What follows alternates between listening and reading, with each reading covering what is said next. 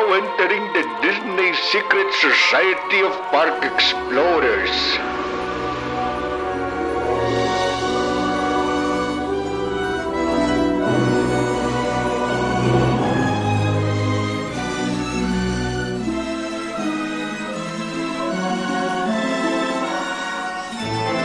Gente, bora começar?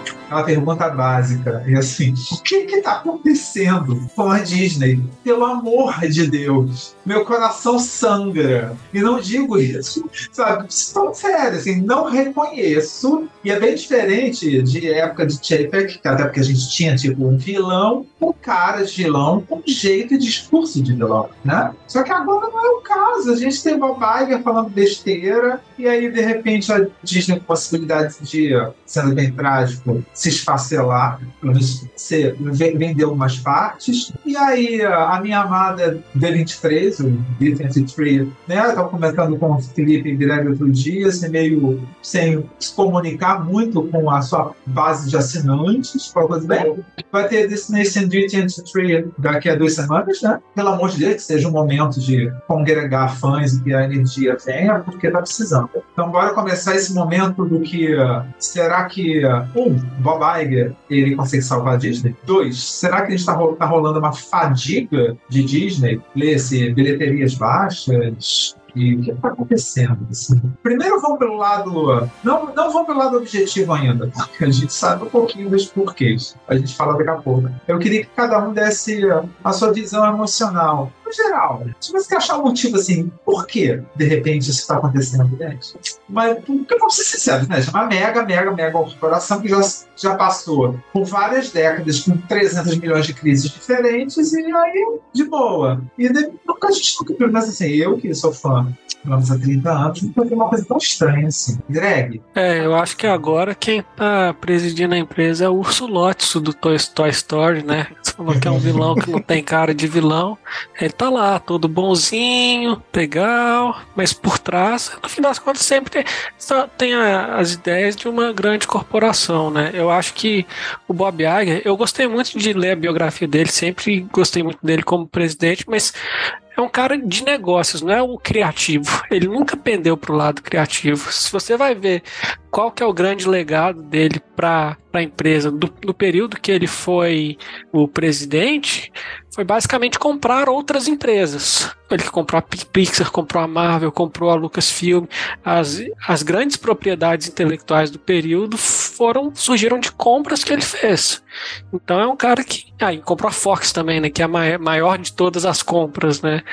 Eu acho que, no fim das contas, foi um cara que saiu comprando tudo e deixou a empresa gigante. Então, como administrador, cara formidável. Mas agora ele voltou para terminar de pagar a conta, que é um negócio complicado, porque a, a, a conta da compra da Fox não fecha direito. É um negócio é. que não parece ter sido a, me a melhor negociação na época, então. E agora está sendo. está chegando a hora de pagar o restante. Né? E, não tem mais ninguém para eles comprarem. Eu acho que quem que a Disney vai comprar agora? Agora estão falando em venderem a Disney, né? Porque ela já comprou todo mundo que poderia. Um, um, um boato que sempre rola, assim, de tempos em tempos, é da Disney comprar a Nintendo. Porque são empresas que têm bastante proximidade no estilo de como tratar suas propriedades intelectuais. Mas é, acho muito improvável, porque a Nintendo é, ela é gigante, é muito tradicional dentro do Japão e hoje está muito próxima da Universal também, né? Então, eu acho que esse papo de Disney comprar a Nintendo não, já, já passou da época. Então a Disney não compra mais ninguém. Mas será que ela vai ser comprada agora? Pelo menos parte dela parece que vai, que vai ser vendida, né? É. É, eu. Impérios sobem, impérios caem, né? A gente já viu isso na história da humanidade muitas vezes. A própria Disney, uma empresa com tanto tempo aí, a gente viu a quantidade de ciclos de altos e baixos que ela já teve. E agora acho que depois de uma abonança desgraçada que a gente teve nos anos 2010 com a Disney, onde a Disney teve só aumento de público de parque, só aumento de procura, aumento de interesse. Das 10 maiores bilheterias do ano, 7 eram de, da Disney, hoje empresa da Disney. Ou seja, você não conseguia sair na rua sem tropeçar na Disney entre 2010 e 2019, vai, pré-pandemia. É, e, e, até o que o Greg falou, essa questão da, da Disney ter sido. O Bob Iger, a gente tem que elogiar o que ele fez no primeiro mandato dele. Eu acho que foi muito inteligente. Porém, assim como também no, na época do Michael Eisner, ele começou muito bem e as coisas começaram a se atropelar. Já, com o tempo, o mundo muda e as coisas vão se mudando e, e vão. E aquela mesma filosofia que funcionou no começo não funciona depois, a gente tá vendo de novo acontecer com o Bob Iger. Acho que a Disney hoje tá pagando preço pelo que o Bob Iger fez certo, mas que o mundo mudou. As coisas mudaram, especialmente no pós-pandemia. A pandemia mudou o mundo. É... E eu acho que esse excesso de Disney no cinema e tudo mais, especialmente no cinema, tudo comprou. Aí eles começaram a, a, despejar conteúdo na gente de uma forma bizarra. E ainda quando teve a troca de mudança, você junta a pandemia com essa troca de mudança, essa troca de liderança que a Disney fez entre saiu Bob Iger e entrou Bob Chapek. Ou seja, você tirou um cara que ele tinha uma visão de negócio interessante, onde ele adquiriu muita propriedade para a empresa, para criar mais conteúdo. E aí entrou um cara que ele falou assim: não, eu não quero saber de qualidade, eu quero saber de quantidade, porque eu quero despejar um monte de coisa lá no Disney Plus, baixa custo, e ele não quer saber de qualidade quantidade, quer saber de quantidade. E hoje a gente está sofrendo, acho que, ah, um, o, o, o, o, aftermath disso aí tudo, entendeu? É, e, e aí voltam com o Bob Iger, que é um cara que já passou o tempo dele. O cara já tá aposentado, ele já não, não tem mais o mesmo, talvez, a mesma pegada, a mesma ideia que ele tinha quando ele pegou a empresa, que também estava no, no, no, momento ruim, mas ele, ele o, o modelo de negócio dele foi bom naquele momento, agora já não funciona mais. E sem contar todo o resto, né? Se a gente começar a entrar em problemas de política, em problemas de, de polarização política, até problemas de é, da forma como a Disney está querendo usar, contar suas histórias, a falta de criatividade, saiu o escritor, saiu Imagineer. Eu acho que hoje é, eles estão querendo apelar para coisas que é, é, é, a forma pela forma e não, não tem criatividade mais. Tudo que a gente sempre amou da Disney era a criatividade deles em criarem coisas e hoje a gente não tá mais vendo isso. Então você começa a ter tanta coisa repetida, tanta coisa igual, tanta coisa sem graça. O pessoal fala, ah, o, o, tá todo mundo de saco cheio de filme de herói. Não, eu, eu não acho que exista uma saturação de filme de herói. Eu acho que existe uma saturação de filme ruim. e aí, muito filme de herói ruim, mas os filmes de heróis bons continuam sendo bons. Então, esse, esse é meu, minha, minha introdução. se eu puder, se eu puder, se eu posso. Ah, pode. Eu, é, bom, o que eu, o que eu percebo é desde, o, desde a época da compra da Pixar, que, né, que teve o. A época da compra da Pixar ela surgiu quando ela, ela, ela veio em, bom, em um bom momento, quando a, o estúdio de animação da, da Disney, o, né, o, o interno da Disney, estava com, com muita dificuldade. Né? Então você vê primeiro o primeiro filme logo depois, que é o Tangled, né? E aí começa, vem, vem Frozen, vem, vem. Na verdade, logo depois veio o Bolt, aí depois veio Tangled, tudo mais, que foi justamente quando o Ed Catmull da, da Pixar começou a trazer um pouco da cultura da Pixar para Disney. Mas você começa a ver, depois da saída do Ed Catmull, que já estava velho, e da, do John Lasseter, você começa a ver uma falência criativa na Disney muito grande, é, que ficou cada vez pior, ficou bem pior com a, com, com a, com a pandemia, quando é, né, 3 mil Imagineers foram, foram embora, é, muita gente, né, 20 mil pessoas é, da Disney como um todo foram, foram mandando embora, e a falência criativa deles é, se, se consolidou aí. É, o que aconteceu então foi que eles, é, né, o Bob Iger já tinha essa, essa estratégia de comprar estúdios, e ele contava, eu tenho certeza que ele contava com o fato de que, é claro, né, ele, ele compra o estúdio, tem um, um, um, investimento grande, mas né, o investimento se paga com, a, com, com o público que esses estúdios já têm, com, as, com, a, com, a, com as franquias que ele já tem, o investimento se paga. O que acontece é que essa, essa falência criativa deles levou ele a, a, ter gastos muito grandes por causa dessas compras e esses retornos não estão acontecendo porque os, o, o que esses estúdios estão entregando é, é pífio, né? é péssimo. Indiana Jones é horrível, é, pense tudo, Willow, tudo, tudo da Lucas, do LucasArts foi, foi é, né, da Lucasfilmes e a LucasArts também, que eles venderam. É, tudo da Lucasfilm é uma porcaria, tudo da, da Marvel depois do, do Endgame começou a ser, no mínimo, dúbio, né? não vou dizer que é uma porcaria, mas é, a, a, qualidade caiu bastante, né? É, no, no, em termos criativos, em termos de, de produção também.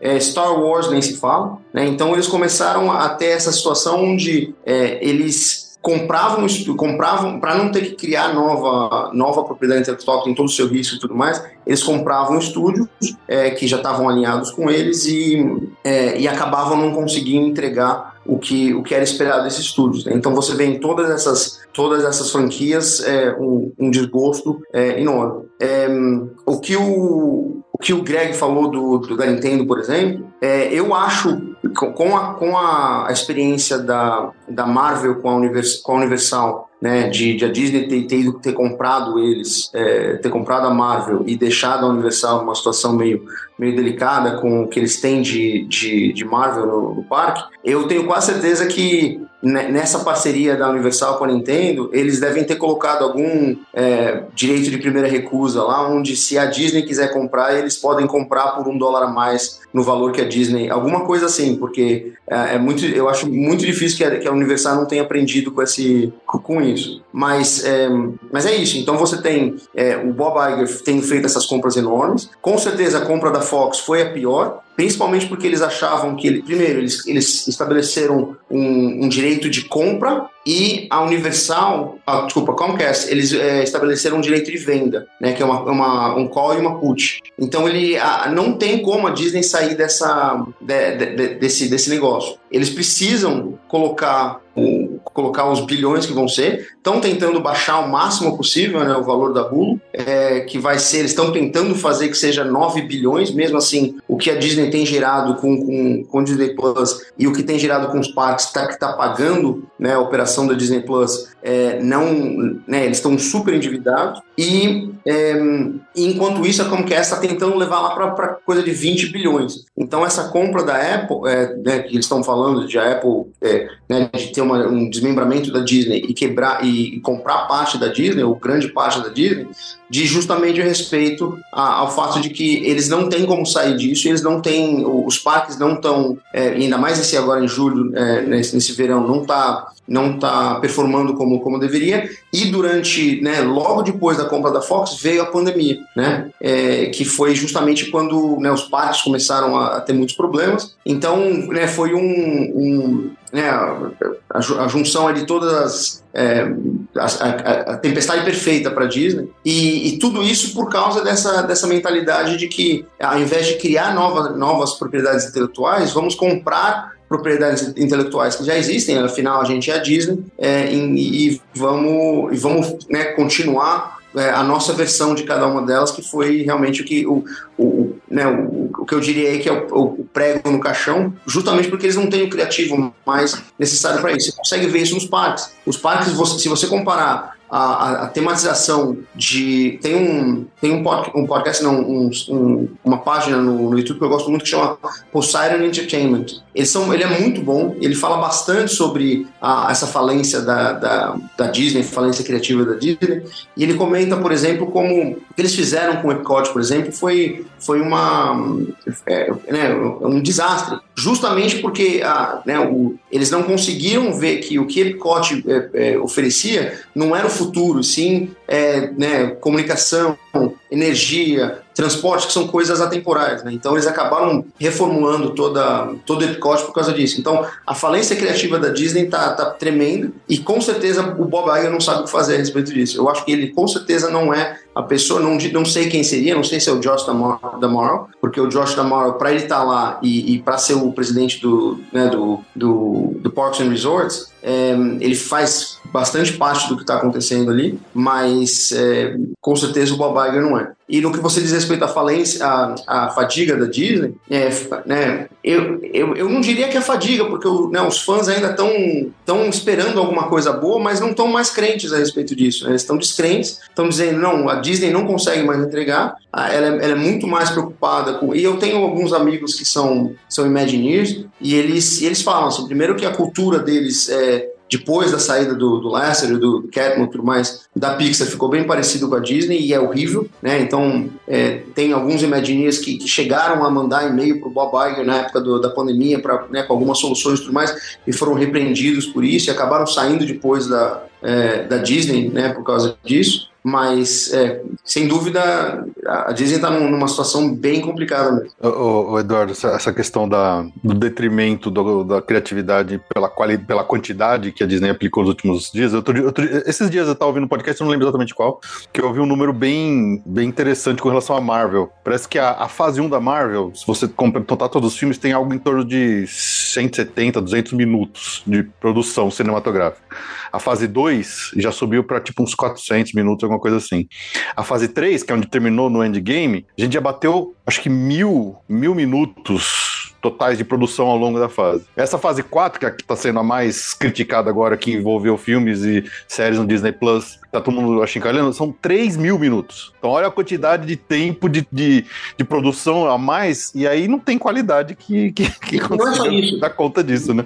E, e não é só isso. Tem, é, eu, eu, ouvi uma coisa parecida com isso, onde, onde eles falavam que é, o que a, o Disney produziu em um ano, ou em seis meses, era mais do que foi produzido é, em 10 anos, né, na época do, do, da Marvel, depois Disney, né? E tem uma coisa muito interessante que, as, que, que eu, né, não sei, eu não sei se todo mundo é, sabe, mas se vocês entrarem no site, da, no site da Disney Research, que é a parte de pesquisa e desenvolvimento da Disney, tem vários papers, né, de, de artigos, vários artigos científicos em várias áreas. E eu não lembro exatamente qual é, mas eu lembro um tempo atrás de eu ter visto um paper de. Eu sou matemático, tá? Então eu gosto dessas coisas é, mais, mais, é, mais técnicas. E um era sobre é, aprendizado de máquinas, né, machine learning, onde eles é, era, um, era, um, era um algoritmo que montava uma história baseado na reação das pessoas, né? E aí quando você começa a assistir alguns, a, a, a, alguns desses podcasts principalmente americanos,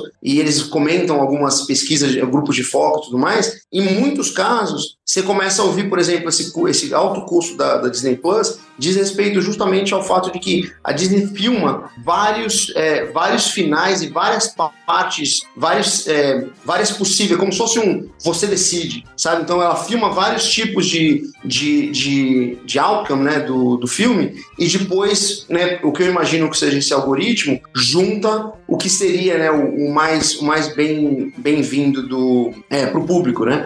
O, o problema é que você, pelo menos, você tende a tirar o fator humano, que é o que conta o arco do herói, que faz, né? O que eu tava assistindo Indiana Jones com meu filho agora, tem cinco anos, né? E, e, e assim é um filme, se você pensar, é um filme que ele tem tudo para não ser bom, assim, né? Mas quando você coloca a música no momento certo, tem, você ouve o live motif do, né, da Marion com, com, com, com Indiana, você, é, é, todos, essa, todos esses fatores fazem com que, a, com que o filme seja bom, né? E, e, a, e parece que a Disney esqueceu isso. Ela, ela, ela, conforme os, os, o pessoal mais velho foi, foi, foi se aposentando, eles esqueceram isso. Né? Então você vê, tem uma. Tem, é engraçado, tem uma.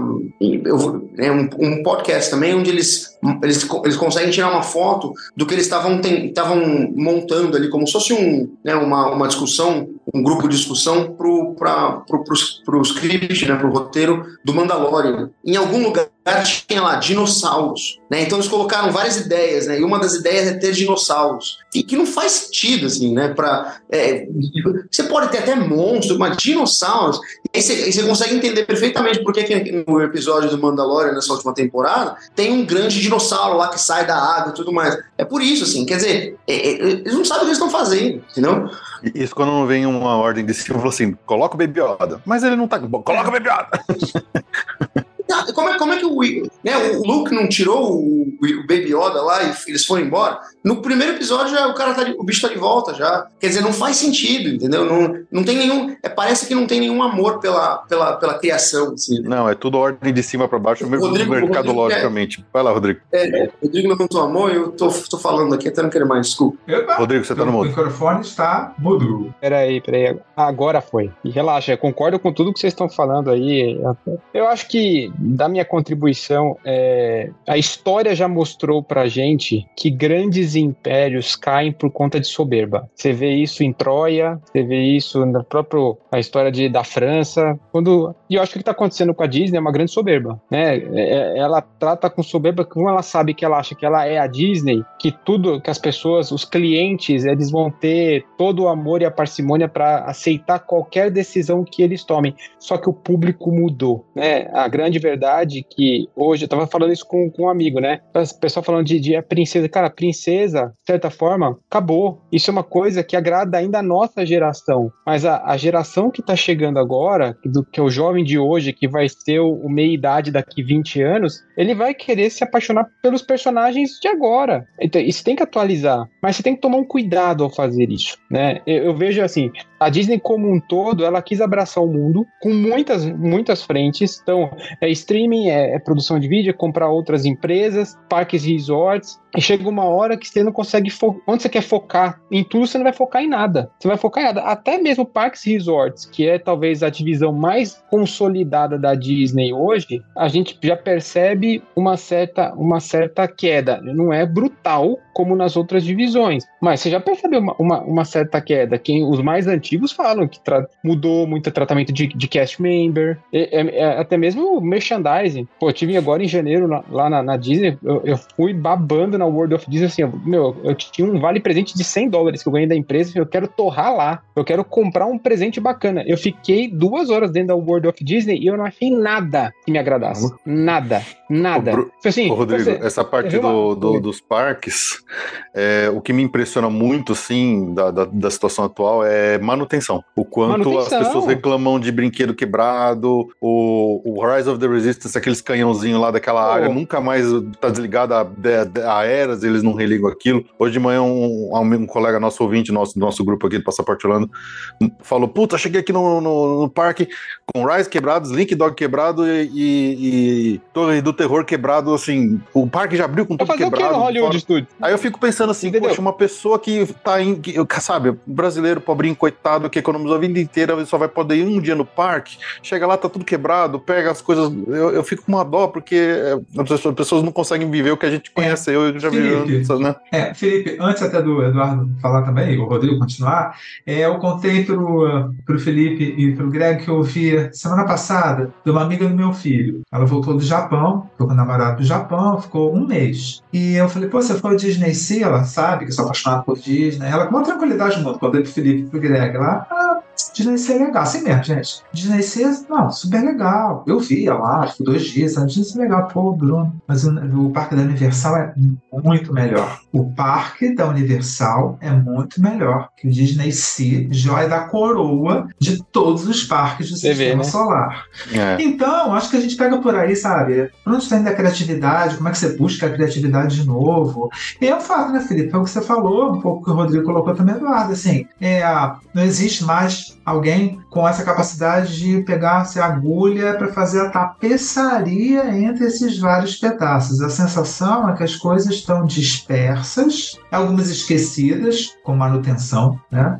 outras a criatividade nos, uh, nos, nos filmes, nas, a, a, propriedade intelectual, né, que foi o grande foco do Bob Iger. Pelo amor de Deus, gente. Que que, gente, eu estava procurando essa semana ou a, a versão em livro do último Indiana Jones. Gente, isso foi feito com quase todo o filme né, de Marvel e etc. Indiana Jones não vai ter o livro, a novelização, né, do último Indiana Jones. Você fala, pô, mas claro, claro nada, gente, não sabiam que não ia dar certo o filme, né? Esse programa meses antes, ou anos antes, sim. Então o que está acontecendo? Parece que são vários pedaços, né? Então, é. Se vocês prestarem atenção, por exemplo, é, como eram os, é, os musicais, né, na, na, na Renaissance era, né, da, da Disney, é, é, o, o, que, o que eles faziam, eu agora não lembro o nome, nome dele, mas é, isso aí é o é, o, é, alguma coisa Ekman, que é o, que é o cara que, que, que, criou a música no, da Pequena Sereia, tá? É, e o que... Howard Isso. Isso, isso. E, e, o que ele fez? Ele, o que eles fizeram? Eles pegaram como musicais aconteciam como que o musical, quando você vai na Broadway e tudo mais, ele acontece, e transformaram aquilo em animação. Então todo musical começa com o protagonista, né, o, com seu I Want Song, né, que é a sua música onde ele, onde, onde ele ou ela falam o que, que eles querem, né, o, é, a Mulan é, dizendo que ela queria ser, né, que ela não quer se, se, se manter naquele, naquela tradição, é a Ariel falando que ela quer conhecer os humanos, todos eles, é a, é a Bela falando que ela quer uma, né, que ela, que ela quer mais do que aquela vida provinciana. É, e se, se vocês prestarem atenção, por exemplo, que no Mulan, né, o, o, esse, essa anima, animação da Mulan, por exemplo, ela é toda contada nesse sentido. Ela é muito pouco contada em termos de, de, de, de, de falas e muito mais em música. Se vocês prestarem atenção que na, no live action da Mulan não tem música, dá para ver que eles, eles não sabem o que eles estão fazendo. Quer dizer, eles contaram um filme que se conta através da música, sem música. E aí todo mundo fala, pô, mas o que, que aconteceu? Se você não, se você assiste Mulan live action, você não sabe o que está acontecendo direito. Você não sabe qual é o I want dela. Você não sabe o, o, o, lá, o, o, general, eu esqueci o nome dele, que é o, né, o, o, o love interest da, da Mulan. Ali, não bate, né? Então, assim, é, agora você comentou, né, é, Li Shang. Rodrigo, sobre o, né, o, o, o, público querer, um, querer heróis é, novos, né? Mas o que acontece é que a Disney não está sabendo mais contar um, um, um, simples arco de herói, né? Como, como Joseph, jo, Joseph Campbell é, é, né, definiu. Eles não sabem mais contar isso, né? Então você assiste, por exemplo, a Ray, né? Primeiro, é, tem. É, óbvio, hoje em dia já é óbvio que a trilogia, a última trilogia, ela não foi uma trilogia, ela foi um apanhado de três filmes bem. Assim, eles, eles, eles acabaram. É, oh, para, para que o Felipe vai começar eles... a chorar, cara. Para. Começar a arrancar meus cabelos aqui, que eu nem tenho. Sabiam, eles não sabiam como é, eles não sabiam que, como, ia começar o, como ia começar o segundo filme. E no terceiro filme eles tentaram consertar a, a besteira que foi feita no segundo. Então, assim, é, e é muito engraçado. Tem um outro, tem um outro é, podcast que eu gosto muito que chama Sideways, que fala muito sobre música, é, música de filme, né? E ele, ele canta ele canta no, no, no, final do primeiro filme, ele canta a bola de que é, a Disney não sabia o que eles estavam fazendo, baseado no que John Williams, que, que escreveu a música também para a terceira trilogia, é, fez em termos de estratégia musical. Ele criou uma música, um leitmotiv para Ray, que caberia em qualquer situação. E ele chegou à conclusão que só, ele, essa, é, é, esse leitmotiv ele só poderia ser criado dessa, dessa maneira se tivessem dito para o John Williams que eles não sabiam o que ia acontecer. E aí no final, na terceira, no, depois quando ele faz a resenha do, do terceiro filme, ele fala, ó, oh, eu matei, porque exatamente eles não sabiam o que estava acontecendo. Então como é que você vai fazer uma, uma trilogia da, do Star Wars sem saber o que, que vai acontecer, sem ter montado, né, do primeiro até o final tem um arco e tudo mais, uhum. né? O primeiro filme, a, a, a, a Rey, que eu, eu costumo chamar de Mary Sue Skywalker ou Mary Sue Palpatine, é, e por que, que é uma Mary Sue? Não é porque é uma mulher, não é por causa disso. A definição de Mary Sue é um personagem cujas leis da física e as leis da natureza não se aplicam, né? Você compara, por exemplo, com a Ripley da, do, do, do, do Alien, né, o oitavo passageiro, ali a Ripley é uma, é, é, uma, é uma heroína fantástica. É a mulher, ela não é Mary Sue, nem de jeito nenhum. Já a Ray sim. Convenhamos Ray... que Star Wars, as leis das físicas não se aplicam, a começar pelo design das naves, dos barulhos do espaço, da força. Assim, eu acho que é uma... completamente diferente. Assim, eu não consigo ver nenhuma coisa próxima da, da, realidade que a gente tem hoje em termos de leis da física com Star Wars. Não, é mas acho que o lance da Mary Sue não é questão da lei da física, é aquela, aquela personagem que ela já é boa em tudo sem motivo. Ela é boa em tudo. E quando você é bom em tudo, você, o, o, público não se conecta com você porque você não tem é, as falhas é, né, o público não se conecta. Então, por que, que eu vou gostar dela se eu não vejo ela falhando e se levantando? Né? Nem a música faz sentido se ela não está ela não, tá se levantando ela não passou coisa nem. Oi? Ela não passou nem pela jornada do herói, né? Exatamente, não está passando pela jornada do herói. A, a, Disney ela não sabe mais fazer uma jornada de herói. Eu concordo que a Disney hoje é, está fazendo produções usando de diversidade apenas e somente pela motivação da diversidade, sem criar uma história que seja coerente, adequada e boa e bem escrita. Então, quer dizer, vou usar o mesmo exemplo que o Eduardo deu do, do Mulan. O Mulan, a animação, cara, é um primor de contar uma história com uma personagem feminina forte, bem escrita, que você entende, que ela toda a, a motivação dela, toda a, a, jornada dela de superação, de se tornar uma pessoa melhor, assim, pelos esforços próprios dela, faz sentido e emociona, e por isso que emocionou e continua emocionando até hoje a história. Aí se você pega o Mulan live action, por que que ela é fodona? Tipo, não tem, ela já nasceu com aquilo. Parece que ela não tem uma motivação, ela não tem nada que, que gerou a, aquela a, a jornada dela para ser uma pessoa melhor. Ela nasceu melhor, ela já é melhor e ela já é melhor e ponto final, assim. E a, e a, e a impressão que dá é que a Disney tá construindo muito disso, fazendo filmes dessa forma, onde eles escrevem mal o filme, escrevem mal os personagens. Quando, quando a Disney passa só fazer filme, só fazer coisa, onde eles usam a diversidade como muleta pra. Ah, estamos levantando bandeira, mas na verdade eles não escrevem bons personagens, isso, para mim, é, é, isso que tá fazendo todo mundo ficar cansado das produções deles. Vai lá, Mayara. Mayara. Não, eu acho que quando eles têm. Pre... Ai, enfim, parecem preguiça de criar histórias assim novas, envolventes com personagens que sejam diversos, eu me recuso a ver os live actions, desculpa, eu tô cansada. Assim, toda vez que, que anunciam um novo live action ou que comentam, eu, tô, eu não quero ver prequel, eu não quero ver sequel, eu não quero ver é, remake e live action de nada. Tipo, sabe? tipo, vai ficar contando. Eles só sabem aonde eles vão chegar, e é nem às vezes eles nem sabem assim, quando eles estão contando a mesma história que eles já contaram. Tipo,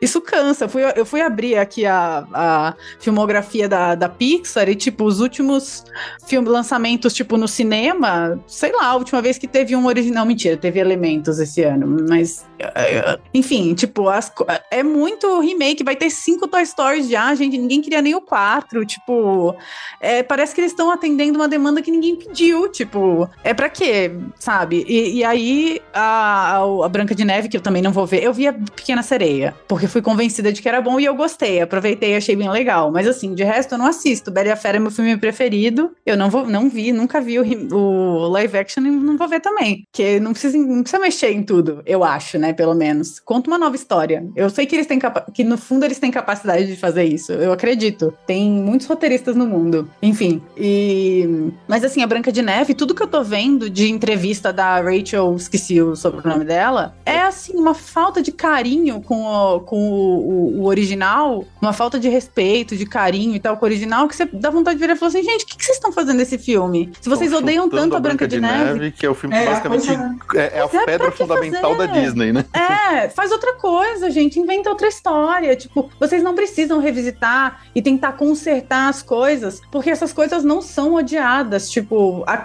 acaba trazendo bad press. É, tipo, fica com. A, o original fica com gosto ruim porque ficam tentando consertar coisa que ninguém pediu para consertar, sabe? Eu acho. Eu fico. Eu não tenho. Sei lá, eu não sei quando foi, qual foi a última vez que eu fiquei animada para ver um filme, assim. E eu sou muito, muito fanzoca, assim, de tipo, todas as, as estreias, sei o quê.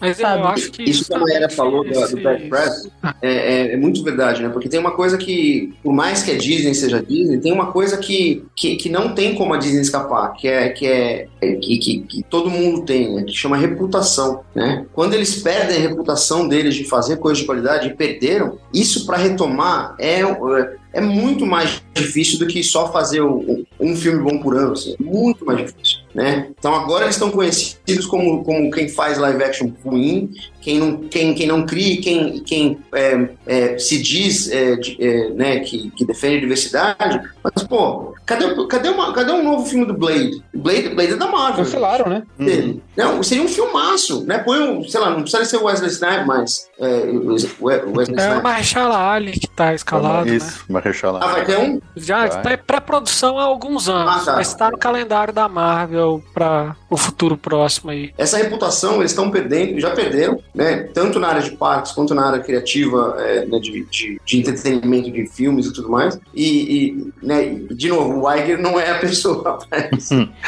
não, e, e a, a, pega um dos dos grandes ap- ah, é, um dos grandes epítomes de criatividade que a gente tinha dentro da Disney, que era a Pixar. Afinal de contas, Pixar criou filmes inacreditavelmente criativos desde, desde o seu início, que até hoje são dos maiores coisas que, das melhores coisas que a gente tem de animação no- no- no- na história do cinema aí. E, e a- a- o próprio business, o próprio ah, método de- de- da Disney no pós-Disney Plus meio que enterrou a, a Pixar, a criatividade Pixar dentro do, do, do streaming. E, e aí, dentro do, falando exatamente dentro do tema, onde o Bob Iger é o cara certo ou não pra recuperar a empresa, o quando ele voltou, qual que foi a estratégia? Divertidamente 2 e Toy Story 5. Quer dizer, é, Não, eu lembro, tá né? Todo usar, mundo né? lembra do Michael Não, Eisner mas- sendo destruído por isso, né, gente? Fazendo é. todas as continuações para para fita.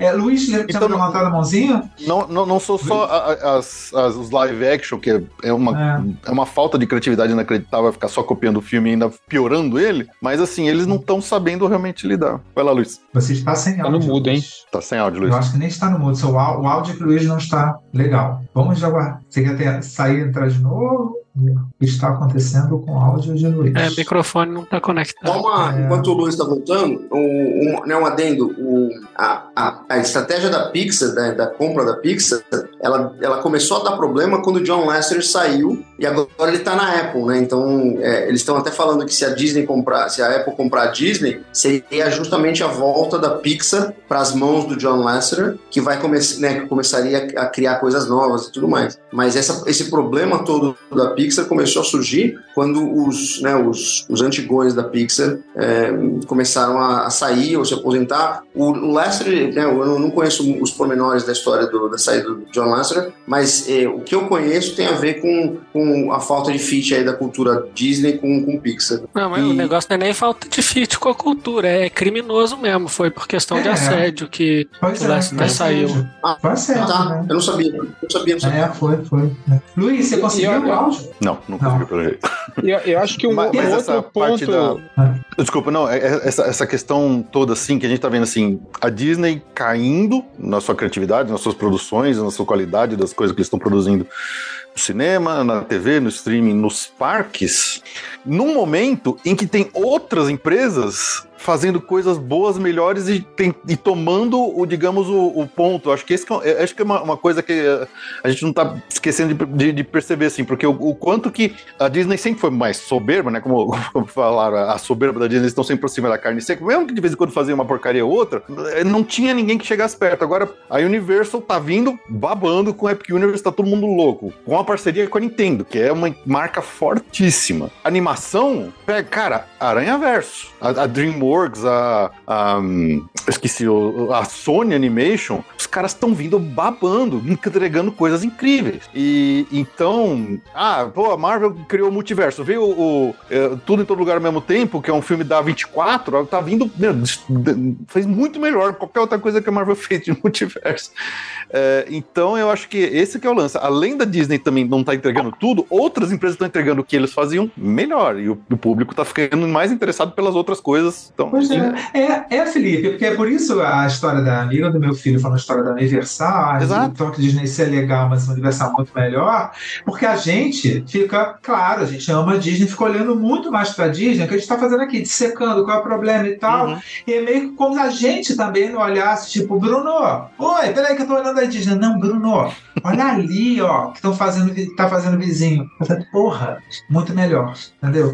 E eu acho que É, é uma que eu acho coisa, que né, essa- o, o, o- o Bruno, que acho que também, é, às vezes as pessoas falam, ah, não, mas a Disney só, só fez coisa boa com a galera do passado e tudo mais, né? E a grande prova de que a galera da atualidade teve capacidade de fazer uma coisa muito boa, Frozen, 2017. Ou Isso. seja... E é um negócio que bombou, velho. Bombou, Moana. consolidou. Moana, Não, assim, o Frozen é Moana mais é antigo. O Frozen já tem 10 anos. É, É. Frozen é Moana, 2013. Frozen é- toda semana, todo mês ele tá no top 5 de mais É. visto do Disney Plus. E é um puta filme. Pois é. A os 2017 caras acho que é já, já né? anunciaram já o remake o dele em 2. live action agora. Porra, o filme novíssimo pra fazendo live action dele. É um absurdo isso. Mas muito Gente, bem, é do século. convencido. Entendeu? Vamos ver se o Luiz consegue. Luiz, querendo sua voz. Sim! Agora? Pô, difícil achar isso aqui. Não, eu ia comentar uma coisa aqui lá atrás. Primeiro, eu pedi desculpa que eu não consegui ligar o computador, travou, deu um rolo danado, enfim.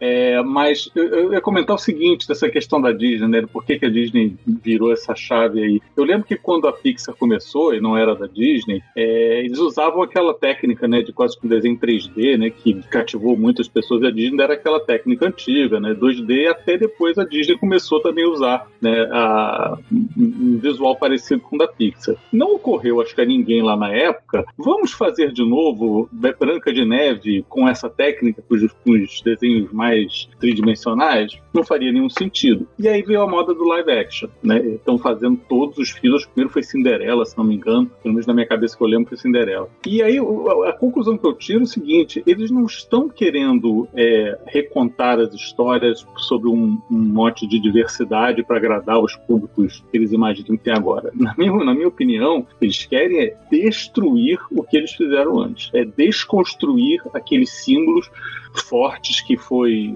todos os filmes dele, desde Branca de Neve até as outras princesas, até outros filmes que não eram de princesa. Que, é, por isso que eles não querem fazer um filme novo com a diversidade, com um personagem de características assim assado inventar uma história nova. Não, eles querem transformar aquilo que está na mente de todo mundo, que na verdade construiu a reputação da Disney, querem apagar aquilo. É isso que é pior. Eu não sei porquê, quer dizer, tem minhas teorias conspiratórias, mas não, não, vejo outra explicação. Eles querem rasgar aquilo que eles fizeram. Olha, a gente está rejeitando isso. Nós não queremos mais ser aquela Disney que fazia aquelas coisas. Então a melhor maneira não é fazer personagens novos, é pegar os antigos e desconstruir. Aquela coisa meio pós-modernista, né? Você começa a desconstruir todas as narrativas que, que sustentavam, né, no caso, a cultura ocidental, né, que é, é onde, onde a Disney se insere, e a própria cultura da Disney. Então eu acho que é um problema mais grave ainda de, não sei, eu acho que é eles querem se, se, destruir, talvez inconscientemente ou conscientemente, não sei. Não é construir algo novo diferente. Eles querem rejeitar aquilo que eles fizeram. É um negócio meio psicanalítico, eu acho, mas eu não consigo ver outra explicação. É, isso acho que se você for ver esses live actions, assim, um, live action é sempre pior que o filme original. Não tem nenhum que fala, poxa, esse live action é, é melhor que, o, que a animação. De todos que a, que a Disney fez, não chega perto. Tem alguns live actions que são ok, mas tem alguns que são tenebrosos. Então, principalmente, eu acho que o Rei Leão, para mim, foi uma das maiores decepções, porque é a animação dos filmes que eu mais gosto. E o live action é um negócio sem vida, fraco. Então, não. Eu acho que não, não faz muito sentido. Apesar de que o Rei Leão foi uma das maiores bilheterias da história do cinema quando fizeram isso. Então, eu acho que no fim das contas é uma questão comercial que acaba predominando. Porque assim, você tem de um lado uma falência criativa, aí você tem histórias prontas que você faz um ajuste ou outro, muda alguma coisa e a bilheteria vem enorme e, e vai entrando dinheiro sem precisar gastar muito. Então, assim, em termos comerciais, tem funcionado, alguns mais, outros menos, mas o live action sempre tem uma bilheteria maior que a animação original, isso aí para todos. E alguns conseguiram bilheterias de bilhões. Para Bela a Fera, que a Mayara não quis assistir, eu recomendo que não assista mesmo, porque não é, é, Foi um dos filmes que eu achei entre os fracos. Mas fez, fez mais de um bilhão. O, o Rei Leão fez 1,6 bilhão. Então, enquanto isso vai acontecendo, eles vão continuando. Agora, na Pequena Sereia, não chegou a 600 milhões. Então, o negócio já começou a diminuir um pouco. Mas ainda assim é dinheiro pra caramba. Porque se pega alguma produção original da Disney de hoje, não chega nem perto. A Pixar faz sequência porque são as sequências que dão bilheteria. Se, se, eles lançaram tanto de filme direto no Disney Plus que não tinha apelo comercial e eles não têm conseguiram fazer uma campanha de divulgação que atraísse as pessoas para ver Luca, Dois Irmãos, Soul, são filmes bons, sabe? Mas o que dá bilheteria é Toy Story 4, né? Então por isso que eles acabam continuando, vai em cima do que do que já está estabelecido, que no fim das contas, por mais que possa ser um fracasso de crítica, possa decepcionar muita gente, quando você pega a massa, o grande público, que é o que gera dinheiro mesmo, a galera tá indo assistir. E a, e a Disney, assim como, oh, não, e a Disney, assim como, na verdade, a Disney e Hollywood, como de modo geral, mas a Disney também, né? É, eles tiram as lições erradas das coisas que estão acontecendo. Então, o primeiro live action que fizeram lá atrás, que acho que foi o Alice lá no País das Maravilhas, do Tim Burton, fez um dinheiro é desgraçado. Então, toca fazer. É live, é, é live action dá certo das animações. É que, que ele não era exatamente um remake, mas era um live action de uma propriedade de uma animação. Então, ah, qual, qual que é a lição que eles aprenderam? Ah, que as versões live action das nossas animações funcionam. Faz de todas. Um, ah, o, o Han Solo, o filme do Han Solo deu errado nas bilheterias, deu ruim, todo mundo reclamou. Ah, que, qual, qual que foi a lição que eles aprenderam? Ah, que fazer um recast de um personagem clássico não funciona. Não, não foi esse o problema. O problema é que foi uma merda. Não é que o personagem foi. O, o Han Solo sofreu um recast. Então eles sempre tiram as lições erradas das coisas. Ah, o, a animação original da Pixar esse ano não deu certo. Ah, então vamos fazer continuações e joga todo o resto. Quer dizer, a, a Pixar sempre fez animações originais e todas deram certo. Aí uma dá errado? Não, a, a, gente não quer mais original, vamos só fazer continuações. Então a impressão que dá é que a Disney, quando dá errado as coisas, eles estão sempre aprendendo a lição errada do que eles deveriam ter aprendido. Desculpa, Bruno, vai lá. Não, eu acho que é porque no final das contas o que vai que pesa é o dinheiro mesmo.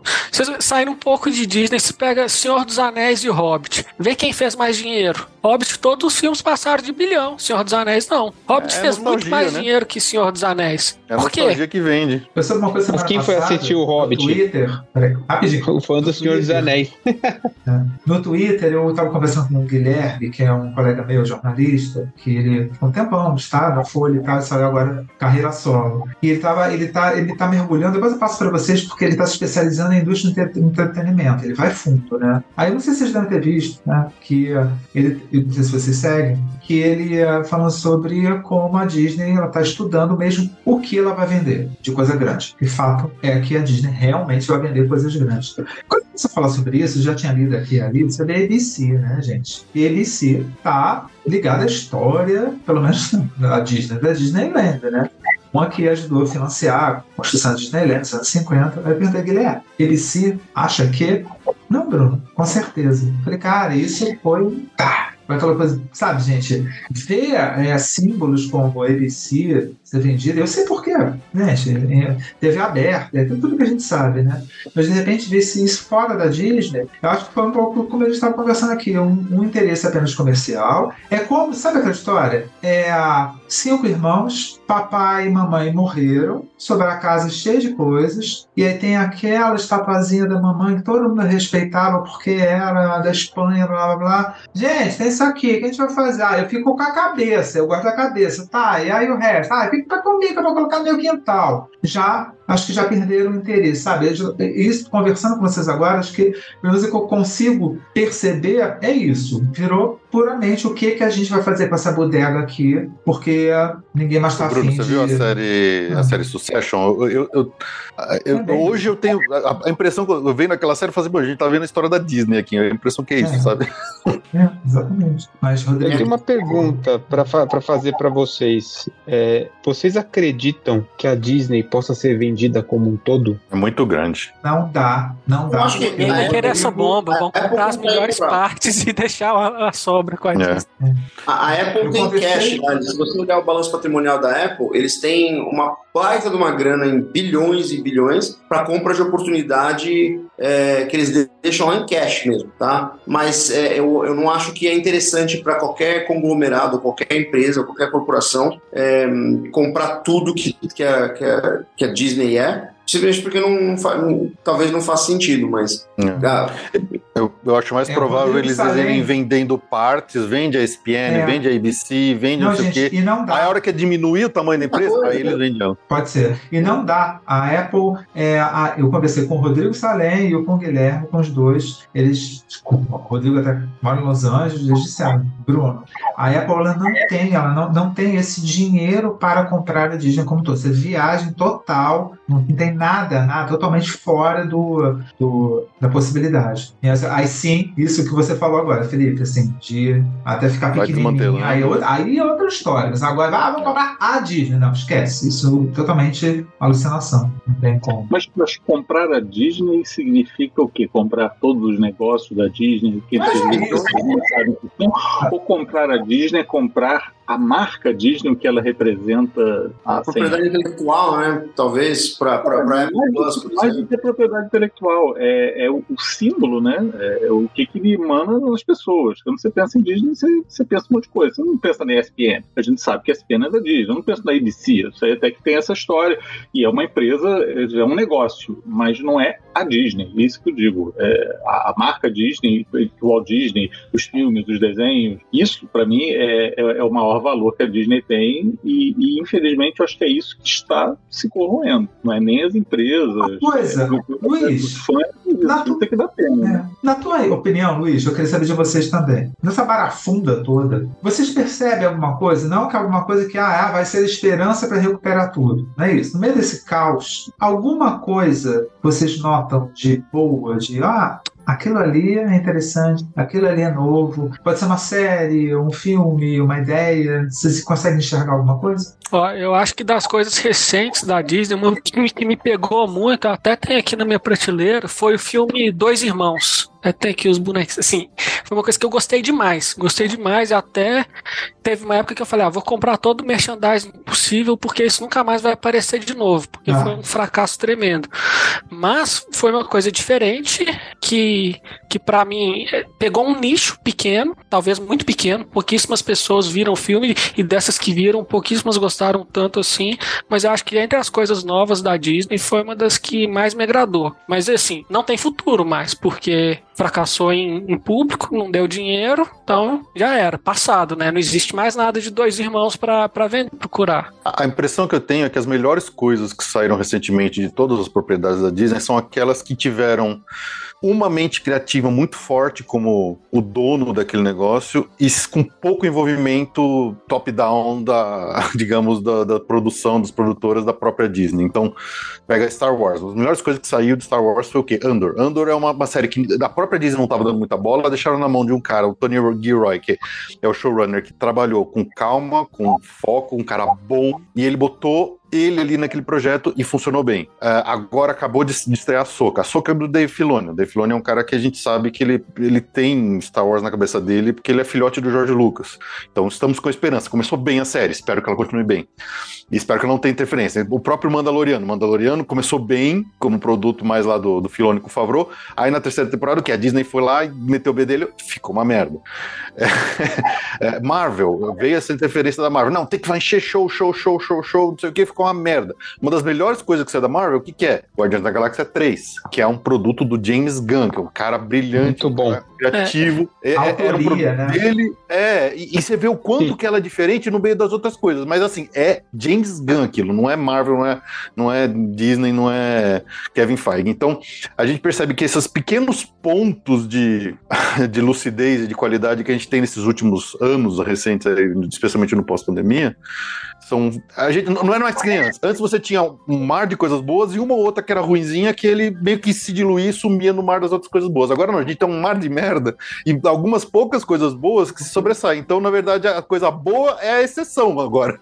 Isso é o que tá deixando a gente meio, meio chateado, né? Mas, mas até nos parques, né? Você falou assim, que tudo, tudo isso parques. são as melhores coisas que saíram da, da Disney. O Andor, o Mandaloriano, primeira e segunda temporada, o Guardiões da Galáxia. Só que ainda assim são coisas que não são novas são todos de franquias já existentes, né? Exato. Então, se você pensar algo assim, realmente novo, que, que surgiu sem ter lastro em nada que a Disney produziu antes, eu acho que são poucas coisas. Igual Dois Exato. Irmãos, acho que a Moana é um bom exemplo, que Moana é um, é um filmaço e é um sucesso indiscutível, eu acho. Uhum. Mas são poucos, né? Sim.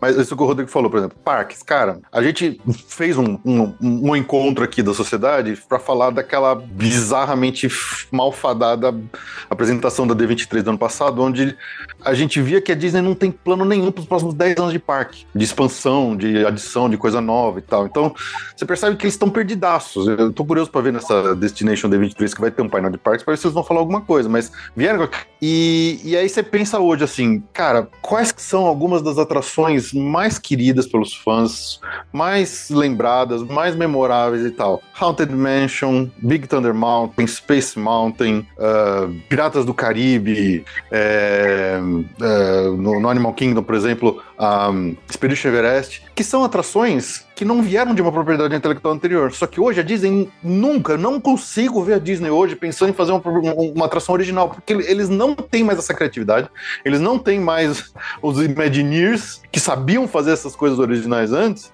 e eles não vão arriscar fazer uma coisa que já não tem um lastro de um fandom antes em cima de uma propriedade intelectual. Então, a, a impressão que dá nessa, nessa decadência intelectual dentro dos parques é que a gente nunca mais vai ver uma atração original da Disney. Uma das coisas originais que a gente tem que é mais recente, na verdade, é tudo lá na, no Oriente, lá nos parques do Oriente. Então, a própria sociedade dos exploradores de parque é uma coisa mais recente, mas você vê que isso aí eles não conseguem nem explorar essa própria coisa que eles estão fazendo nos parques aqui do, dos Estados Unidos e tudo mais. Então, é, é meio triste ver isso assim. O, o, que eles fazem? Eles pegam essas, essas atrações que eram originais dos parques, transformam esse filme e esse filme volta pra atração. né? Piratas no Caribe. Piratas no Caribe originou o filme, o filme originou o Jack Sparrow, o Jack Sparrow voltou pra atração, aí quando for fazer a nova Piratas do Caribe em Xangai, fizeram baseado no filme e não nas atrações originais do Piratas do Caribe. Então. Triste. Agora, a pergunta do Bruno foi se, se dessas coisas novas se tem alguma esperança. E a gente sabendo, eu concordo com as observações, quer dizer, são lampejos que não são tendência. Eu, eu não vejo isso não. sendo um caminho que a Disney vai seguir. Pô, vamos pegar uns caras bons aí para dar criatividade, para liberdade para eles fazer. Não, é uma exceção. Exato. Eu me pergunto se isso também não é uma consequência do excesso. Porque lá atrás, o Disney fazia o filme, demorava, sei lá, dois, três anos, aí fazia outro. Hoje em dia, os caras têm que, têm que fazer para abastecer o mercado de cinema, para abastecer o mercado de, de vídeo, vídeo on demand, o Disney Plus. Não, não dá para você manter qualidade sendo que fazer 500 produções por ano, né? exagerando um pouco. Aqui também o problema não tá aí, começa a saturar e você começa a fazer remake, remake e, e, e sequência Sim. porque não tem de onde tirar tanta ideia criativa assim. E aí o problema talvez não seja só da Disney, de outros, de outras franquias, de outros, de outros estúdios também, né? Ô, ô Luiz, e tá pegando o gancho do que você falou junto com o do Felipe, você vê, né? É, essa, a galera produzindo, eu acho que a Disney tem uma demora de resposta também. Você vê, o Epic Universe está a todo vapor, a todo vapor. Toda hora a gente vê a atualização, o negócio está crescendo, está crescendo. Nós estamos em setembro e até agora ninguém falou nada do show do Epcot. O novo show do do Epcot. Nada, nada. Já vai acabar as comemorações dos 100 anos. Cadê o show do Epcot? Ninguém falou nada. Cadê a resposta? Você entendeu? É, e aí, e Rodrigo, é, eu tava lembrando, tava lembrando, até eu comentei com, eu coloquei no Twitter, sei lá. É, o que eu vou falar é um detalhe, mas acho que é representa bem o que está acontecendo. Nossa, Walt Disney World, ah, lá, anos 60, Disney comprou aquela imensidão, você pode construir espaços, beleza. Aquela montanha russa lá bombando em Xangai, Tron, vamos trazer para cá. Em Xangai, né? Luiz foi, nossa, lá no topo, né? Tomorrowland aparecendo, lindo, maravilhoso. Vamos pegar para trazer para Orlando? Já é vergonha alheia do tipo, porra, precisa ficar imitando para trazer para cá? Mas tá legal, é legal, vamos trazer para cá. Vamos enfiar onde? Ah, naquele cantinho da área de serviço lá, enfiado atrás do Sportland, pega o treco e enfia lá. Mas para tudo. Que história é essa? Assim, Walt Disney World tem espaço para construir tudo. Enfia na área de serviço do Magic Kingdom. Entendeu, gente? Aí você começa a pegar essas coisas e falar, ah, Bruno, ah, Bruno nada, gente, pelo amor de Deus. Sabe, que história é essa? E aquele espaço todo? Você vai pensar, gente, dá para construir uma Tron Land, se fosse o caso, por conta do espaço, como um puxado decente do Magic Kingdom. O que é isso? Entendeu? Você são esses detalhes que notam essa, essa falta de costura, né? Maiara, Quer falar? Ô, Bruno, só, só desculpa, ah, antes desculpa. de, de, Só, só para completar. é, a, a, o Disney, o Imagineering da Disney tá tão desassociado, tá tão desfocado do próprio. do, do sua história, que a, a, gente tem tão pouca coisa nova acontecendo nos parques, que uma das poucas coisas que vai acontecer agora que, porra, é legal, é o quê? É entrar o Hatchbox Ghost na Haunted Mansion de Magic Kingdom. Só que o Imagineering atual, ele tá tão cagado. ele tá tão fora da própria história que eles colocaram o personagem no lugar errado na atração que vai contra o próprio storytelling criado original da atração. Ou seja, ele tá antes da Madame Leota, que é a Madame Leota, é, é onde você faz a, a sessão espírita e a partir dela você vê todos os espíritos. Eles colocaram ele antes. Então, isso mostra o quanto o Imagineer da Disney atual tá totalmente desintonizado com a história do próprio parque. Isso é, isso é bizarro, é bizarro, cara. Não, na hora que você começou a falar da, da, da Haunted Mansion, eu falei, putz, o Redbox, o Redbox Ghost tá vindo antes. A gente que já é médium, já tem ali toda a coisa, já, entrou ah. ali, já sabendo o que, que vai acontecer.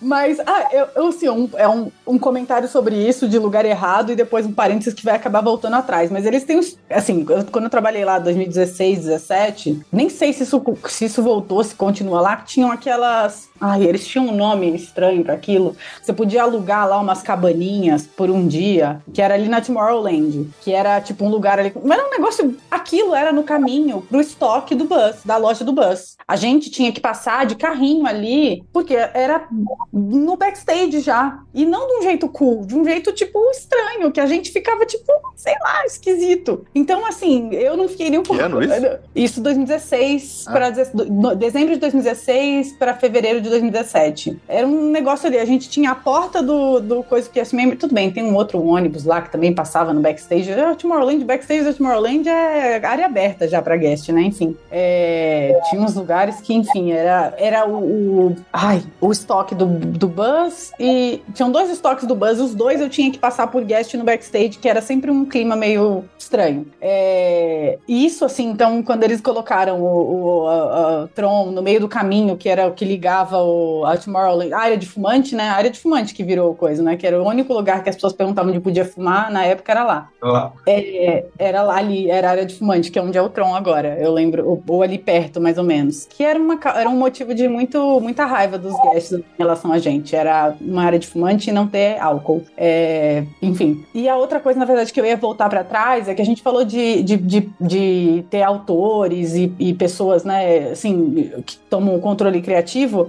E- e, na verdade, duas coisas. Tinha falado de, de- A gente tinha falado, o Felipe tinha mencionado a Alice do Tim Burton. Acho que talvez eles podiam ter tido outra lição, né? Do, do- da Alice, que era de visão de um diretor, uma coisa muito própria. Eu não sei se estou errada, mas assim, a Barbie agora fazendo sucesso tem muito a ver com a visão de direção da, tipo, a visão da Greta Gerwig. Não só com a Barbie, até porque quem tá indo ver pra ver a boneca, talvez não esteja gostando tanto quanto quem tá indo pra ver a boneca na visão da Greta e do Noah e tudo isso Com certeza. né? Então, se eles tivessem talvez essa outra coisa de ah, a gente vai fazer remakes, mas é a gente vai é, diretores que vão trazer um olhar totalmente diferente, pessoas consolidadas, sei lá, eles a Disney tinha o poder de agora não faz mais, agora não tem mais porque o, o, o remake já tá marcado com o remake não, o live action já tá marcado com não vai rolar. Mas talvez se tivessem trazido, sei lá, não sei, não consigo pensar em ninguém agora. Mas enfim, alguma coisa muito diferente, talvez o rumo teria sido outro. E outra coisa que outro, dois filmes que fizeram muito sucesso da Disney, é, a gente tinha falado né, de- do que, que é, a gente vê de esperança e tal. O sucesso, pelo menos com as crianças no meu convívio, além de, de Frozen, que é óbvio, né? E da Moana, a Encanto, que a, o música, o Não Falamos do Bruno, foi um hit absurdo, absoluto. Mas É, foi pós-cinema, né? Foi mais no, É. no streaming que be- pegou, né? é, então, e- e- mas assim, duas coisas com músicas do Lin-Manuel Miranda. Essa era a- meu,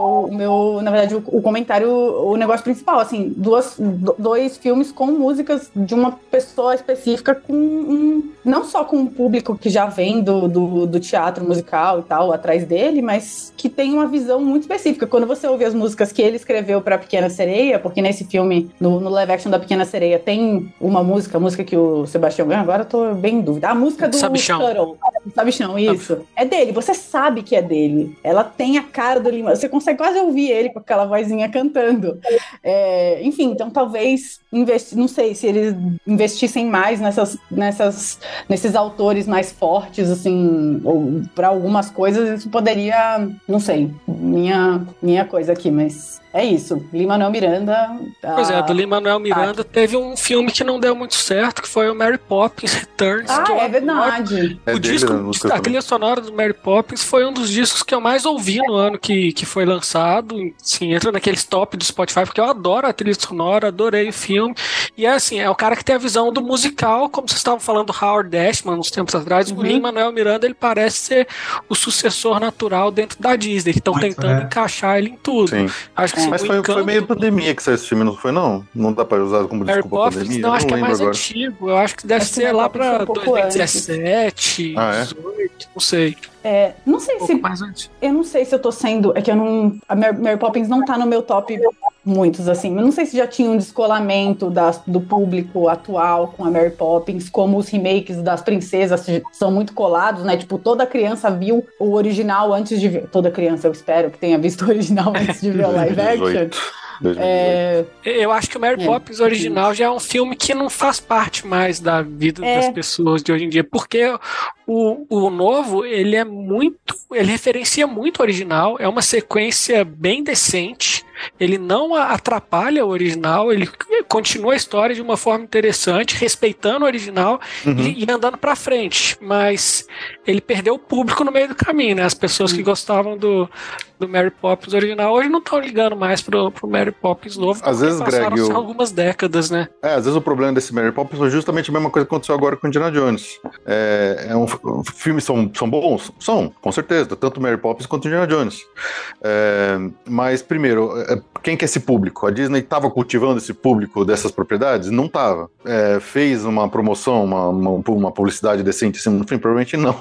Então talvez seja a mesma coisa, seja uma, uma falha de é, eles quererem apelar a uma propriedade que talvez o público atual não, não tenha mais o interesse, ou sei lá, alguma coisa desse tipo. Também é difícil falar. E, e é, e é curioso que, assim, era um dos filmes que era a menina dos olhos do Walt Disney, né? O Mary Poppins original. E, e o novo foi feito com todo respeito em cima do original, que é o que os live actions não estão fazendo, né? Estão Exato. desrespeitando a obra antiga, né? Eu queria comentar sobre o que eu acho né, de acerto, assim, é, do campo de Park Imagineering. Sim, eu não consigo colocar as coisas que acontecem no Japão nesse saco, né? Porque temos dinheiro lá, temos, né? Oriental Land Company e tal, e Fantasy Springs, vocês devem ter visto ao longo dessa semana, e começando a mostrar né, fotos e eh, vídeos rápidos né, sobre Fantasy Springs. Pelo amor de Deus, aquilo vai ser maravilhoso. Só que o que colegas Imagineers meus têm falado nos últimos tempos, a gente tem visto, que vai ser lindo, lindo, lindo, é o World of Frozen em Hong Kong Disneyland, né, gente? Se vocês têm visto fotos. Eram assim, umas fotos conceituais essa semana aí, né? nossa, quem é? Imaginei que já andou por lá, né? Terminando. Para que aquilo é, sinceramente, assim, maravilhoso, lindo, com uma ambientação, com Imagineering mesmo, total, no, no geral, né? E aí você para pra pensar, né? Gente, Hong Kong, por que, que Orlando não tá fazendo esse tipo de coisa? Gente, eu vou ser muito sincero, eu acho até que no, no que é possível, né? é, acho que hoje sai até um vídeo rápido, não mostra tudo sobre o restaurante da, de, da Tiana, Tiana Palace, né? Da Disneyland. Cara, e Orlando? E Orlando, gente? E Orlando? O que que tá acontecendo? É Hong Kong, e é Anaheim, e aí Orlando, meu Deus, né? E aí, cara, Eu acho que no fim das contas é o dinheiro mesmo, Bruno, porque Orlando estava superlotado até um ano atrás. Então não estava precisando atrair mais gente. Eles estavam aumentando o preço descontroladamente, cobrando por coisas que não eram cobradas antes. e O público continuava indo. Então não tinha nenhuma motivação do ponto de vista comercial para poder trazer coisas novas. Estava funcionando, mas de repente a, a queda foi muito mais rápida do que eles estavam esperando. É, o, o- os né? parques desse verão americano foi, um dos, do- foi o, o verão de menor público do- dos parques de Orlando em muitos anos. Felipe, não sei se você tem acompanhado alguns canais de YouTube semanais, o povo que apresenta andando nos parques com uma cara totalmente constrangida, do tipo, sabe? Eles nem comentam, pois é, tá super. Gente, É. Não, inacreditável. eu, eu né? costumo ver muitos streamers lá, o Resort TV One, por exemplo, eles estavam lá Uhum. pleno sábado no Magic Kingdom, em pleno julho, e cara, tava tranquilo. Aí eu, por curiosidade, abri o My Disney Experience pra ver o horário de fila, cara, tava tranquilo, parecia setembro, assim. É bizarro. É- é- é- não dá pra entender. O próprio 4 de julho, que é um feriado que normalmente explode de gente. A gente também tava acompanhando lá o stream do, do, do, Resort One, cara, eu falo, bicho, você via o pessoal parado na, pra ver a parada lá do, do Fantasy, Festival Fantasy no Magic Kingdom, cheio de espaço, ninguém lá. Então, assim, é, saíram os números, a gente até falou no podcast há um tempo atrás aí, saíram os números que. da- do- eu não lembro exatamente uma- qual é o nome da, da entidade lá que pega os números de, de, de visitantes dos parques ano a ano. Esse ano foi 2022. Os números de 2022 da Disney são menores do que os anos de 2020, de 2019 no pré-pandemia. Então, até 2019, que a Disney estava só crescendo, todo ano era aumento, aumento, aumento, aumento, aumento. Esse foi o primeiro ano em que eles tiveram uma queda, enquanto a Universal teve um aumento com relação a 2019. E, e a- ano que vem, 2024, vai sair os números de 2023. Eu vou estar extremamente curioso para ver. E, e 2025, quando abrir o Epic Universe, aí é que a gente vai querer ver como é que vai ser esse negócio. Eu, eu tenho até uma curiosidade para ver como é que vão ser, é, talvez não de americano, mas acho que do mundo geral. Como é que vai ser o, número de viagens marcadas internacionais para Orlando no primeiro semestre de 2025? Se, se, se, se, se abre no verão, se abre no meio do ano o Epic Universe, quem que vai querer pagar para ir para Orlando antes do parque abrir? Todo mundo vai Uma segurar. tendência de queda, né? Eu, eu, eu acho que vai ter uma tendência de queda. E vai começar, talvez, na segunda metade de 2024 isso. Porque as pessoas vão segurar e falar assim, não, vamos esperar para ir quando o parque novo abrir. E a Disney vai sofrer essa queda também. É, eu não sei, eu não sei. É, óbvio, o market share da Disney ainda é gigantesco em Orlando, quando você compara o número de visitantes dos parques. Mas a Universal, ano a ano, vem diminuindo, diminuindo, diminuindo, diminuindo esse gap. E esse ano, a Disney ajudou baixando o deles e a Universal subindo o deles. É, Você vai que dia, Felipe? Você vai agora, né? Dia 10, 10 de setembro eu tô lá. E você vai investigar algumas dessas coisas? Você- Fala um pouquinho do seu roteiro. Já tem um roteiro Ah, não, eu tô de férias, não vou trabalhar não, eu só vou me curtir, só vou, só vou me divertir. Não, tudo bem, tudo bem, eu até sei. Mas teu roteiro, o que...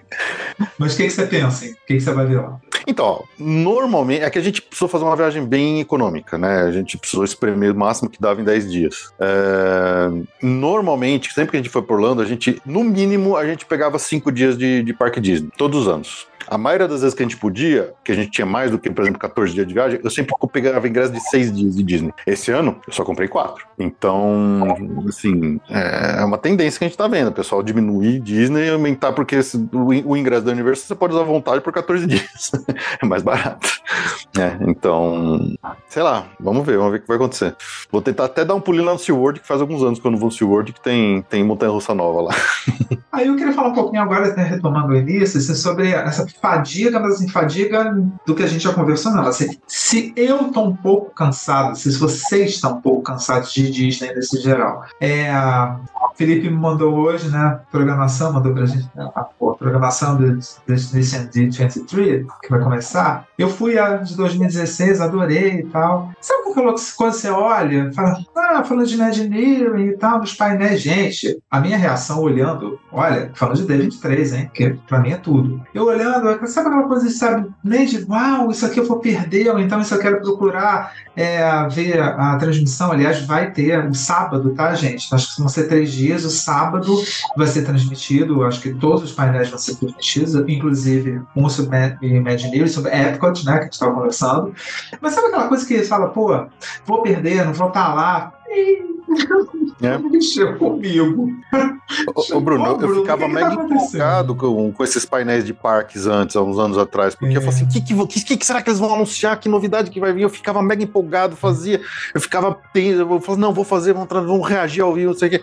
Agora, assim, fala assim, cara, Disney não vai anunciar porra nenhuma, assim, não vai vir nada. vai- eles vão vir com aqueles papinhos de Disney de ah, é a melhor, maior, mais efetiva, mais criativa, mais mágico do mundo, que na verdade não é nada, é um novo cupcake, é um novo meet and greet, mas na verdade não é porra nenhuma. É, espero que eles queimem minha língua. Eu gostaria muito que eles chegassem É. e falassem pra mim: não, vai ter um negócio. Eu quero, mas eu Pois é. duvido que eles vão fazer isso. É, isso é chato, Felipe, porque a gente quer. chato. A gente fica aqui, A gente né? quer. Chorando e tal, mas a gente quer, cara, pelo amor de Deus, né? Sim. Quando que vai ser? 9 e Vai 10 de ser, setembro. 9 e 10, né? 9 10 de setembro. Agora, desse ano? É, agora. Daqui É duas Destination semanas. D20, D- D23, não é a D23 Ah, tá, mas é. Ah, não, entendi, entendi. Confundi então, beleza. É, é a menorzinha, a de Ó, mas te falo que na situação atual que eu tô com dois recém-nascidos em casa, eu tô tranquilo, porque as coisas não precisam de ficar prontas rápido. Já tô planejando pelo menos duas viagens para para Disney. Uma vai ser daqui quase três anos, porque a partir de três anos eles pagam o ingresso. Então tô pensando em com dois anos e onze meses, sim, para poder ser uma viagem mais barata e aproveitar bem. E a outra eu vou imitar o Luiz, que eu vou fazer a viagem de 50 anos na Disney da Ásia. Faltam 11 anos, então os meninos vão estar com 11 anos. Então, assim, pelo menos essas duas já estão planejadas. Entre essas duas deve rolar mais alguma aí, mas não sei. Mas pelo menos, como eu tô Pode pensando devagar. em né? prazo, não, não tô preocupado com as coisas do parque do ano que vem, daqui dois anos, não. Tô. Ah, nessa do que o disso aí que o que o Greg tava falando, né? Que até entra nessa questão do, do cansaço que a gente tá. É, eu tô planejando a minha viagem de 40 anos em 2025 há um tempão, falando, não, Orlando, todos os parques vai estar aberto, aberto até o Epic Universe e a gente tem uma amiga que está indo agora para o Japão e ela comentou que a viagem vai sair mais barata do que a viagem que ela fez ano passado para Orlando. E aí eu já peguei e falei, bom, vamos trocar esse destino então? E assim, é, para mim é um sinal de que, tipo, apesar de ter, né, obviamente, Disney na viagem de, de do Japão, né, ainda mais Tokyo Disney Sea que eu tô, né, a seca pra ver, ainda assim, é, dar preferência para um outro destino do que Orlando é uma coisa que para mim era impensável há dois, três anos atrás. Imagina que eu ia trocar Orlando por qualquer outra coisa, sabe? Então, é, acho que realmente eles estão precisando dar uma sacudida aí. Ô, Babi, só para uma referência parecida com essa é da, da Tati, né? A viagem da Tati para o Japão. Sim, sim, sim.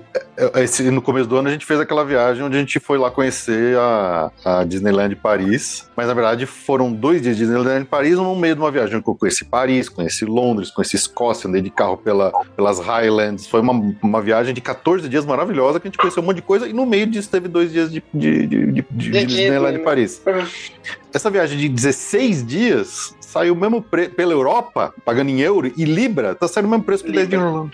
Então, gente, é bizarro. É, e assim, é, antes a gente pagaria feliz porque afinal somos Kengas, né? Então somos a gente paga, a gente paga feliz. Juna Conde. assim, a gente pagaria feliz, assim, há dois anos atrás, é, pré-pandemia, né? A gente pagaria feliz se falasse, não, mas vamos lá, bora. A gente espreme de onde não tem pra ir. Mas, e do mesmo jeito que o Greg, né, eu tô com os meus filhos pequenos, né, e, e eu tava assim, empolgadaça pra levar a minha, a minha menina, né, porque o meu menino já foi agora pra Disney Paris ano passado. É, mas, assim, aí de, dessa perspectiva, eu falei, ah, quer saber, acho que ela pode esperar mais uns dois, três anos pra ir pra Disney, já que é uma viagem que também, né, ah, é legal, mas não tá tão legal quanto era antes, sabe? Então, acho que é essa perspectiva do, do cansaço mesmo. Eu não sei, é, eu fui várias vezes a Orlando e quando eu fui em 2011, eu senti um pouco essa coisa assim, tô aqui e sem um pouco daquela coisa da mágica, né? Sem você se surpreender. Até tinha atrações novas, mas eu vou naquela atração, mas eu já fui tantas vezes ali, eu fui de novo ali, tem uma fila, e eu fiquei preocupado com isso, eu fiquei realmente meio assustado, né? Não, aí depois passou, né? Foi uma sensação muito, muito rápida. Eu voltei a Orlando em 2015, mas fui com, com primos, com criança, e realmente é outra, é outra experiência quando você está com gente que está indo com outra perspectiva, né? Quando foi à Ásia, foi que foi 2017 foi legal porque, ao mesmo tempo que você tem muita coisa semelhante, muita coisa próxima, que te traz memórias afetivas, né? É, atrações são as mesmas, mas não são exatamente as mesmas. Então tem, tem, o, tem o afetivo, tem a memória daquilo que você viu e gosta, mas tem a novidade, tem alguma coisa diferente ali. Não só atrações, mas a disposição, a decoração. Então, é, acho que é legal sair de Orlando, sim, porque realmente Orlando está bem parado, né? Então, você, você vendo essas outras opções, e Ásia, quem assistiu aquela, aquela apresentação foi ver como é que foi muito especial, né? Os parques de Tóquio e, e, e, eu nem falei de Xangai e Hong Kong, mas também foi. Então, acho que é bom. Lu, Luiz, eu discordo de você, porque Orlando não está parado, quem está parado é Disney. É. exato, exato. Ainda, eu não consigo a Universal, se é. ah, também vou, tá aqui eu vou. Mas nunca foi a razão para ir para Orlando, né? É curioso isso, mas é a falha, mas é, ilustra bem qual é a minha relação com eles. Mas não tá mesmo, realmente é. Às vezes eu conversando com minha mulher assim, ela diz assim, ah, não tenho mais vontade de voltar a Orlando, não. Eu falei, não, não diga isso, calma. Muita calma nessa hora. não é assim. mas a última vez que eu fui a Orlando foi em 2015. E, e, eu tenho eu tenho viajado para outros lugares, quer dizer, a gente tem viajado, a gente na pandemia, a gente tem viajado bastante, graças a Deus, e não pensamos em voltar ao Orlando. Porque tem muitas outras coisas para ver, né? Então, se não tem nada ali que te chama a atenção para ser também uma viagem de, de, novidade, né? De encantamento, aí eu, eu fico triste com isso, não, não fico alegre, não. É, realmente é um negócio. E a última viagem que eu fiz, eu, nós fomos ao, aos parques sete dias só nos parques da Disney, mais um dia de parque de água. Então, a gente reclama muito aqui, mas parece que a gente tá reclamando porque a gente quer reclamar, mas a gente reclama porque a gente ama essa porcaria desse lugar, a gente quer ver essas coisas boas, né? Exatamente. Exatamente, exatamente. Essa, essa é a bom. Pessoal, ok, certo? Aliás, Luiz, ouvi dizer aí que você não falou ainda sobre alguns parques que você foi, isso é verdade? É nossa, verdade. Nossa sociedade. engraçado, eu tô sentindo eco. Luiz Otávio dizendo que talvez a reunião de outubro, de setembro, seja Luiz Otávio de novo. Podemos negociar, Luiz, depois? Se quiserem, se eu- se não estiverem cansados de eu falar, não tem problema nenhum. Pelo amor de Deus, que isso? E, e a Vamos negociar também esse tá devendo pra gente aí uma, uma reunião sobre as histórias de cast member, né? É verdade. Verdade. Boa, Acho que eu boa. precisava unir um time, assim, fazer uma coisa de juntar meus amigos. Eu, eu sinto que eu esqueci muita coisa e eu tive um computador queimou ano passado, acho que eu perdi um monte de foto também. Aí as lembranças já estão assim ficando. Mas eu vou fazer, eu vou fazer um apanhado aí, a gente, a gente faz, sim. Não, é, Também já-. É engraçado que minhas experiências já estão velhas, né? Porque já foi 2016. As coisas já mudaram, os condomínios já não existem mais, os condomínios que a gente mo- morava não existem mais. A Disney fechou tudo, abriu um só, é outra, outra coisa. Mas, é, mas isso é legal, Mayara. Exatamente pra você contar, né? Porque a história é, vintage recente. é- já, né? é o que a gente- Já é, É, já é uma verdade. experiência quase vintage. Uhum. Mas tem uma conexão direta com o que tá acontecendo agora, que a gente tá conversando. É legal. Você fala, É. olha, era assim, aí, né? Acho legal. É. Beleza, gente? Ou seja, temos temas quase até o final do ano. damas, damas vem à frente. Ó, topa, Mayara. Setembro. Oi? Eu não ouvi. Ele falou, primeiras damas, você topa você agora em setembro? Hum, talvez, hein? Pode ser. Talvez. Acho que pode ser. Outubro pra mim vai ser difícil, porque eu tenho uma entrega aí de um curso Opa! que o negócio vai tomar tempo. É, setembro é Ah. melhor, eu acho, pra mim. Melhor. Beleza. Então temos Maiara em setembro, Luiz Otávio em outubro. Beleza? Certo? Deixa eu só fazer uma Pessoal. pergunta. Como eu cheguei atrasado, é, a pergunta: o Bob Iger vai salvar a Disney ou não? O que você Tadinho. Não vai. Eu diria. vai? Eu imaginava. Eu- Vai eu vender a Disney, mas não vai salvar. É, o meu sentimento Exatamente. sincero é que a Disney precisava de um cara maluco, criativo, sem noção de nada, de, de, de nada, só assim, joga, só ideia, ideia, ideia, maluquice, e é isso, sabe? Alguém totalmente sem freio Só é uma cabeça E- diferente, né? Pra ver eu se é. A Disney, precisava de um grande fã. Vamos cotizar a gente pra Disney, que tal? Quando ela tiver Não é? já no. Gente, Não, faz aquela, aquela coisa bem em filme que sobe uma, uma criança em cima da outra e bota um casaco, assim. é, então, é, ju- vamos junto lá. a galera, assim, bota um sobretudo e. Bora comprar Disney. ó, é. Gente, pessoal, obrigado. Você, vocês e quem está assistindo já no futuro, pensando que é um presente, assistindo já no canal do YouTube, de onde, Felipe e Maiara, você tem que fazer também seu jabá. Primeiro, Felipe Tem. Jabazão. Vamos lá. Felipe, depois Maiara. Passaporte Orlando no YouTube ou no podcast. Estamos aí nos Spotify, no, no iTunes e nos seus agregadores de podcast favoritos. É, você está ouvindo por lá, então seja bem-vindo. Lembre-se que você pode se inscrever aqui para participar com a gente. Se você gosta de ouvir a gente aqui pelo Passaporte Orlando, também você pode participar ao vivo, como to- muitos dos nossos convidados que estão aqui hoje, que se inscreveram. Então, lá no bit.ly barra inscrever SEP. É, e é isso aí. Então, Passaporte Orlando, é nóis. Vai lá, Maia. Ah, Rodrigo bom, também gente, depois precisa falar do podcast dele. o negócio tá um, tá uma. O momento jabá incrível. Eu tenho um podcast com a minha amiga Tereza. A gente tá reassistindo todos os Disney Channel Original Movies. Bom, pra quem não sabe o que são os Disney Channel Original Movies, são o que exatamente o que o nome diz, os filmes originais do Disney Channel. Então, sei lá, High School Musical, que acho que é o maior de todos, Camp Rock, é, Cheetah Girls, vários filmes que são. Enfim, tem atores assim que você nem imagina que eles fizeram Disney Channel Original Movies. Tem filme com Brian Cranston, tem de tudo. É, lá desde 90 e alguma coisa, a gente tá assistindo todos. Já assistimos. Bom, já temos cinco episódios. O, entrou um essa semana. A gente a cada duas semanas entra com um episódio comentando dois filmes, mais ou menos. É, ou um filme, enfim, depende de qual é o tema, assim. E é super divertido, chama versão estendida, é, em homenagem a, claro, os DVDs dos filmes do Disney Channel, que sempre vinham versão estendida, que aí tinha uma cena a mais que não adicionava nada na história.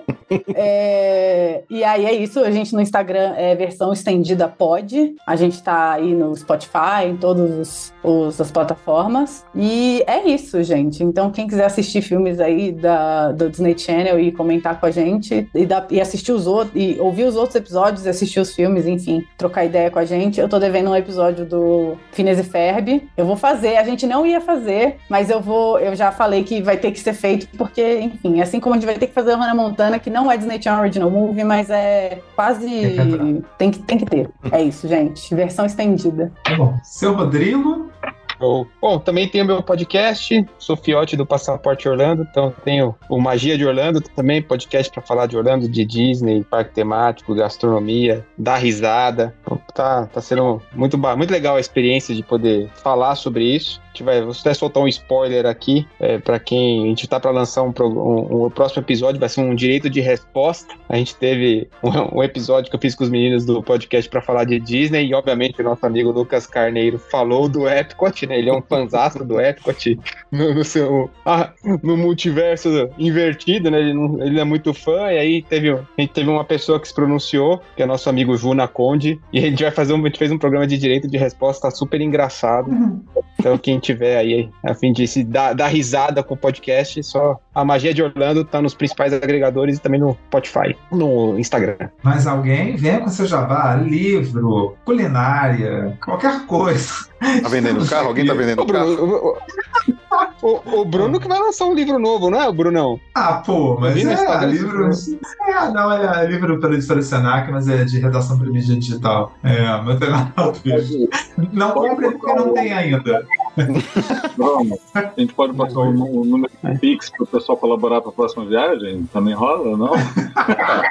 pois é, maravilhoso. Né? né? Isso aí. Pessoal, olha, queria agradecer muito todo mundo que presencial, quem tá vendo, quem tá ouvindo. Beleza, gente? Obrigado. Voltamos com a Sociedade de Exploradores de Parques em setembro de 2023, conhecido como daqui a algumas semanas.